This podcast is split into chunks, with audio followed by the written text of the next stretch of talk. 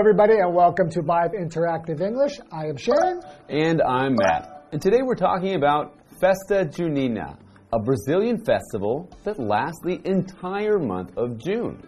That's a long festival. One whole month of festivities it's- and partying. Sounds exactly like my month of June because you know my birthday is in June, so Uh-huh. I celebrate for the entire month of June. Every single day, birthday cake, blowing out the candles. Yeah, yeah, pretty much. You know, my mom sends me cakes in the mail. Every day, a new cake Yeah, coming from. Canada. Yep. That's great. It's nice to be you. Mm-hmm. The only other real festival I know festival I know about in Brazil is Festival. Carnival. Oh, Carnival, not Festival.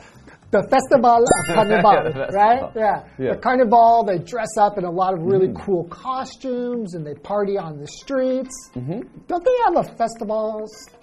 Why do I keep saying festival? Festival is Carnival. Carnival. Carnival is a festival. Don't they have a Carnival festival in Taipei? Yeah, usually in Taipei every year they do have a carnival celebration, and people do wear those those extravagant costumes. They dress up in those big, like sort of like dresses with yeah, with the hats. So have you feathers. gone today? I've actually just by chance been walking by and sort of like seen part of their parade. They have a short parade, I think. Yeah, you were busy celebrating your birthday. I- You had other places to go. Right. Okay. Well, why don't we learn more about Festa Junina?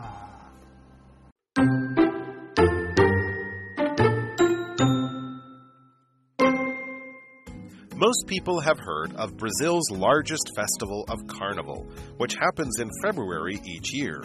But what about the country's second largest festival? This festival is held in June and thus is called Festa Junina, June Festival. Introduced by the Portuguese, the event involves parties throughout the entire month and is based on European midsummer traditions. During Brazil's colonial period, the Portuguese introduced Brazil to Catholicism, along with festivals to honor important saints. In June, the biggest parties of the month were originally religious events celebrating saints born in June, such as St. Anthony, St. John, and St. Peter. However, over hundreds of years, these parties were influenced by native religious traditions, such as harvest celebrations and local cultural factors. For example, in northern Brazil, the month of June marks the end of the rainy season, and the festival became a way to show gratitude for rain.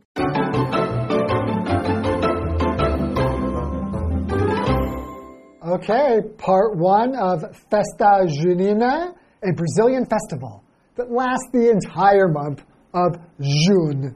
Of No, June? June. okay, of June. Junina right. in June. Mm-hmm. June. Okay. Most people have heard of Brazil's largest festival of Carnival, which happens in February each year. But what about the country's second largest festival? Ooh, I'm guessing. I'm guessing that that's probably Festa Junina. I would guess it must Yeah, be Festa what Junina. about it? Um, so this festival is held in June and thus is called Festa Junina, June Festival. Okay. Right? Introduced by the Portuguese, the event involves parties throughout the entire month and is based on European midsummer traditions. Okay, midsummer traditions. Hmm. I know there's some famous festivals in Europe that where they celebrate the midsummer, the middle of summer, and I know the most famous ones are from like Scandinavia, like Sweden. Ah. Oh, they'll- right. where they, they dance around a pole. Yeah. And that's how they celebrate the midsummer. that sounds fun. Pole dancing. Yeah. Great. okay, continuing.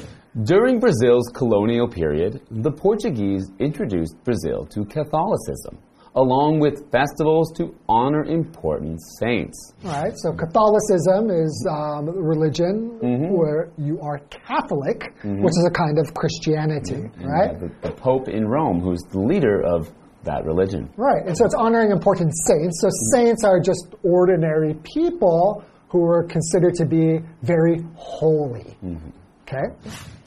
In June, the biggest parties of the month were originally religious events celebrating saints born in June.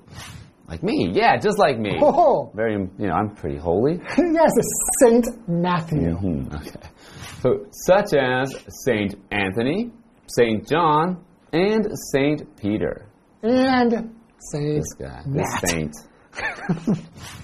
However, over hundreds of years, these parties were influenced by native religious traditions such as harvest celebrations and local cultural factors. Hmm. Okay, so it sounds to me like they're going to get more fun, Yeah, I guess so. right? I And mean, harvest, there's going to be food, there's going to be drink, mm-hmm. and part of the cultures of dancing and things like that. So we have harvest vocabulary word here, which is a noun, which is the time of year when the crops are gathered on a farm. So you gather them all up, and that's called your harvest. right? For example, last year, the harvest lasted about six weeks. Okay. So this is actually a harvest festival. Mm-hmm. So, you know, around the world there are many things that would be considered harvest festivals. Like, mm-hmm. for example, in North America, people celebrate Thanksgiving, Thanksgiving. which is a harvest festival. Right. And many would say that, you know, in, here in Taiwan, people celebrate Mid-Autumn Festival, which is somewhat of a harvest festival. Right. Mm-hmm. It's all about eating delicious food. That's right. So this is a celebration. So a celebration is a an event to celebrate or to mark a special occasion. So to do something special to show that you recognize that day or that event Or that person. or that person. Yes. like in June, Mm-hmm. all month, we celebrate. We have a big celebration, which is because of this incredible man. That's here. right. And big part of that, Uh-huh. eating cake is a major part of many celebrations Every single day, every day. fresh package from mom. That's right. Okay. For example, in northern Brazil, the month of June marks the end of the rainy season, Oh, okay. and the festival became a way to show gratitude for rain. All right, we got the Amazon forest there, lots of rainfall. So they're actually showing that they're happy for the rain. But I, I was thinking it's because it's the end of the rainy season, so you're celebrating Celebrating. it's stopping because I don't like the rain. I think that's more of a modern way of looking at the rain. Oh, yeah, I guess so. Right? But you know, back in the day, rain is what gives you your harvest, really. Yeah, You're not going to harvest much if there's no rain. Mm-hmm. So you need to have gratitude. So gratitude is the feeling of being grateful, which is another way of saying thankful, Mm-hmm. and wanting to express your thanks. Right? So, for example, you could say, Tom expressed his gratitude for our hard work. Okay. So they've got lots. They're very thankful for the rain, and I am the opposite. I'm never thankful for the rain. See, I come from a dry climate, Oh, like I was saying before, Los Angeles, which is essentially a desert. So it rarely, there's even a song called It Never Rains in Southern California, which is where Los Angeles is. So even while I'm living in Taiwan during the rainy season, my wife is like, oh my God, it's still raining. And I'm happy. Oh, I still like it, although not as much as when I first came. so I think after a few more years, I will hate the rain. yes. Well, I grew up in a rainy place, and I moved to a rainy place, so I just I can't get away from it. It's raining all the no time. escaping the water falling from the sky. Right. So anyway, we've learned some things about Festa Junina, and we'll learn more after the break. Sounds good.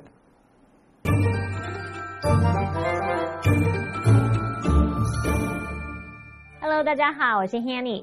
大多数的人应该都听过巴西最盛大的嘉年华节庆。那这两天的课文呢是要介绍巴西的第二大节庆，叫做 Festa Junina。六月节，那么因为它是在六月举行，而这个活动最早是由葡萄牙人引进。课文就写到说，在巴西殖民时期，葡萄牙人让巴西首次接触到天主教，还有纪念重要圣徒的节日。那么六月最盛大的派对啊，原本是要庆祝这个六月出生的圣徒。经过了数百年，受到当地宗教传统还有文化因素的影响，像是有这个丰收庆典啊，还有在巴西的北部，这个六月是雨季的结束。那受到这些影响，这个节庆就变成对降雨来表达感谢的一种方式。了。好，来看单字 harvest，在这边是当名词，它表示收获、收成或者是收获时节。Celebration 也是个名词，它表示庆祝活动或是庆典，在这边当可数名词。我们也可以拿它来当不可数名词，去表达庆祝的意思。再来 gratitude，它表示感谢、感恩之情，后面可以接 for 加名词去表达对什么的感谢。再来补充单字 Catholicism，它表示天主教或是天主教教义。我们如果把字尾的 i s m 去掉，变成 Catholic，它可以当形容词形容天主教的，也可以当名词来表达天主教徒。老师们还有提到这个 Christianity，它表示基督教是一个名词。还有呢，Pope P O P E，它表示教宗。这边一个重点，我们要进入文法时间。好，我们来看这个重点是分词构句。用对等连接词去连接两个主词相同的子句时，我们可以省略其中一个主词，还有省略连接词，然后把省略主词后面的动词改为分词。如果那个动词原本是主动，就改为现在分词 V I N G；如果是被动，就改为过去分词 P P。举例来说。She was moved by the story, and she decided to adapt it into a movie. 受到那个故事感动，她决定将它改编成电影。这时候我们省略连接词 and，然后把前半句的 she was moved 简化成 moved，只剩下这个分词喽。那句子就变成 moved by the story. She decided to adapt it into a movie. 这句话课文中。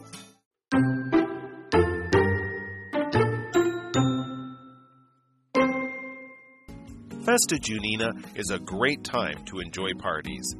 People build enormous bonfires at gatherings all over Brazil, but this practice is especially popular in the south, where the weather is cooler. That said, anyone visiting Brazil in June should be aware that the most authentic Junina celebrations are held in small towns in the countryside.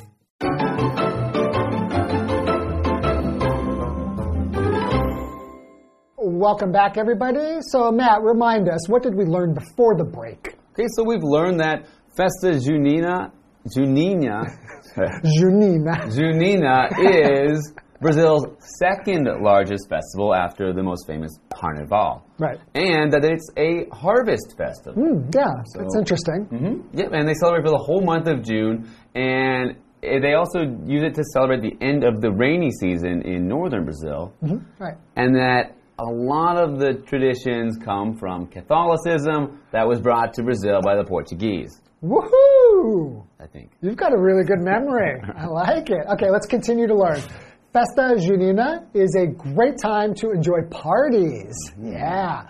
People build enormous bonfires at gatherings all over Brazil, but this practice is especially popular in the south where the weather is cooler. Okay. Okay, that makes sense because a bonfire is just a really big outdoor fire, right? Well, I think, and also, so in June here in Brazil, it would be just about in the in the winter, actually, because they're in the southern hemisphere. Oh yeah, right. So, oh. right. So you want to you need the bonfire to keep warm keep if you're in the warm south. if you're in for the south. Right. Ah, yeah, it makes sense. Uh, so we have a word enormous. You talk about enormous bonfires. So the word enormous just means very, very big. Right? So, for example, you can say the queen lives in an enormous castle on a remote island. Mm, and we have a lot of words that are very similar: enormous, gigantic, Gigantic, huge. Yeah. Whoa, we got the same ones. That said, anyone visiting Brazil in June should be aware that the most authentic Junina celebrations are held in small towns in the countryside. Good job on Junina. Yeah, there. I know you're, you're getting it. I, I used to have a Brazilian girlfriend, so I Oh. learned a little bit of Portuguese. So, advantage here. I didn't, I didn't learn any Portuguese. so your Portuguese is not as authentic as mine. That's right. What does authentic mean? So authentic means true or real or maybe most like the original. So in this case, we're talking about the most authentic celebrations are held in small towns, meaning they're probably the most traditional, the most like the original celebration. Right. Mhm. So for example, my grandfather makes authentic Italian pizza. Okay, so it's not like Pizza Hut pizza.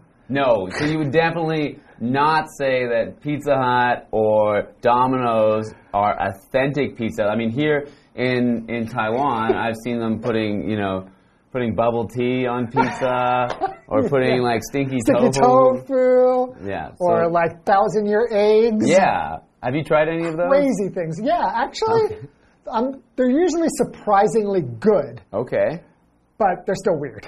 No, But I wouldn't. Certainly not authentic. Right. But there's some good non-authentic pizzas like uh, like Hawaiian pizza. That's Oh, not- okay, Not we're authentic. Talking about yeah, the toppings on the pizzas. Yeah, something like pineapple is not going to be an authentic Mm-hmm. pizza topping.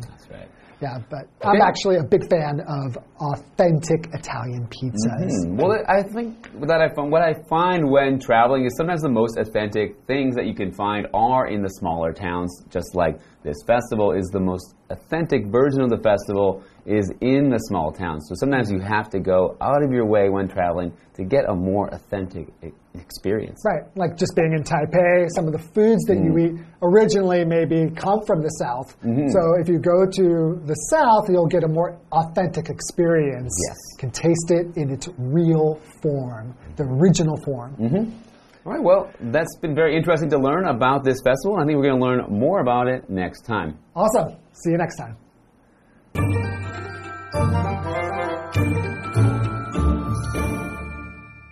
好，课文接着写到，六月节是享受派对的绝佳时刻，人们就会在巴西各地的聚会场合要升起巨大的萤火。那这项习俗啊，在南方特别流行，那边的天气比较凉爽。尽管如此呢，最道地的六月节庆庆祝活动就是在乡下小镇举行的。好，我们来看看单字 enormous，它是形容词，形容巨大的、极大的。那么 authentic，它是形容道地的、正宗的或者是真正的。单字例句，它有提到道地的意大利披萨，那么老师就聊到不道地的意大利披萨，像是在上面放凤梨啊，或者是臭豆腐等等的配料，可能会惹怒意大利人。好，我们补充一下 topping，t o p p i n g，topping 可以指配料，那这个字常用来指糕点、披萨上面会放的这种装饰配料。还有 stinky tofu，那就是臭豆腐喽。另外，课文提到说，巴西南方的天气比较凉爽。那我们如果从地理位置来看呢，巴西的国土绝大部分是位于南半球。Matt 老师说的 Southern Hemisphere 就是指南半球。那我们拼一下这个字是 H E M I S P H E R E，Hemisphere 可以指地球的半球。好，这边一个重点，我们进入文法时间。好，我们来看这个重点是 that said，表示尽管如此，话说回来，那它是由分词构句 that being said 简化而来的，已经成为了惯用语，可以作为前后句子对照的转折语。举例来说 ，Planning a trip can be stressful. That said. I enjoy the process. 规划旅行可能让人倍感压力。话虽如此，我很享受那个过程。好，那么以上这些讲解，同学别走开，马上回来哦。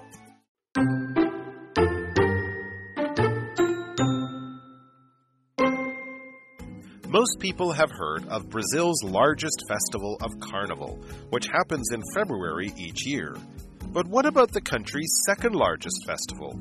This festival is held in June and thus is called Festa Junina, June Festival. Introduced by the Portuguese, the event involves parties throughout the entire month and is based on European midsummer traditions. During Brazil's colonial period, the Portuguese introduced Brazil to Catholicism, along with festivals to honor important saints. In June, the biggest parties of the month were originally religious events celebrating saints born in June, such as St. Anthony, St. John, and St. Peter. However, over hundreds of years, these parties were influenced by native religious traditions, such as harvest celebrations and local cultural factors. For example, in northern Brazil, the month of June marks the end of the rainy season, and the festival became a way to show gratitude for rain. Festa Junina is a great time to enjoy parties. People build enormous bonfires at gatherings all over Brazil, but this practice is especially popular in the south, where the weather is cooler. That said, anyone visiting Brazil in June should be aware that the most authentic Junina celebrations are held in small towns in the countryside. At Oshuishi Pork Trotters, a scorched clay urn holds dark and thick seasoned stew, and the mouth-watering smell of pork trotters fills the air. Founded in 1975, Oshuishi Pork Trotters is a famous restaurant in Taichung that attracts customers from far and wide. The restaurant uses a traditional cooking technique that involves blanching the pork trotters, freezing them, and then defrosting them under running water. The trotters are then neatly arranged in a pressure cooker together with a secret special sauce, red sugarcane juice, rice wine, soy sauce, garlic, and sugarcane. The pork trotters are braised for four hours, during which they absorb all the flavor from the sauce and turn extremely tender. Afterward, the pork trotters are stewed for 12 hours and braised again on low heat in a master stock pot, where half the stew is used and the other half fresh. This process makes the pork trotters more gelatinous and seals the juices in the meat. While the pork trotters are being braised for the second time, the oil and foam that forms on top of the stew must constantly be removed to prevent the pork trotters from tasting too oily or rich. After all of this hard work, the delicious pork trotters, which are now gleaming with stew and collagen, are ready for the table. By this point, the meat can be easily peeled from the bone. When you bite into the meat, the delicious flavors instantly fill your mouth. Based on your preferences, you can choose to have the upper portion or the lower portion of the trotter. Trotters are perfect in a meal box or with thin noodles. Traditionally, eating trotters is auspicious and it can ward off misfortune and bring good luck. Oshuishi pork trotters is quite spacious and comfortable. Aside from trotters, you can also order stewed Napa cabbage, pork tendon, and bamboo shoots, along with a bowl of bitter melon soup with spare ribs or pork brain soup, which are both healthy and warming.